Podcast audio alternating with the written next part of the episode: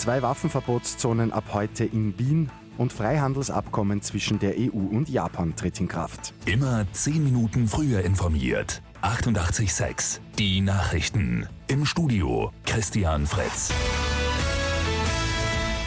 In Wien gibt es ab heute zwei Waffenverbotszonen, die vorerst auf drei Monate beschränkt sind. Eine befindet sich am Praterstern, dort gilt das Verbot rund um die Uhr.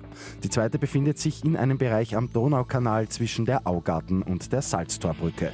Hier dürfen zwischen 20 Uhr und 8 Uhr keine Waffen getragen werden.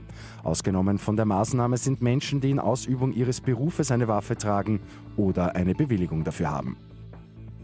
Heute tritt ein Freihandelsabkommen zwischen der EU und Japan in Kraft. Die EU und Japan machen ja rund ein Drittel der weltweiten Wirtschaftsleistung aus. Fast alle Zölle fallen dadurch künftig weg.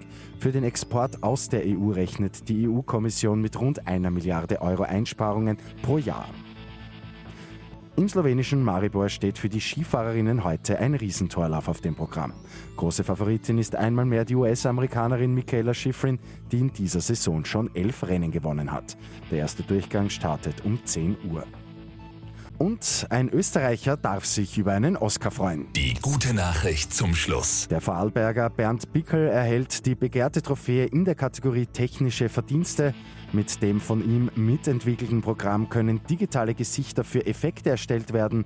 Den Preis wird der 36-Jährige kommende Woche in Beverly Hills persönlich entgegennehmen. Mit 886 immer 10 Minuten früher informiert. Weitere Infos jetzt auf Radio 886 AT.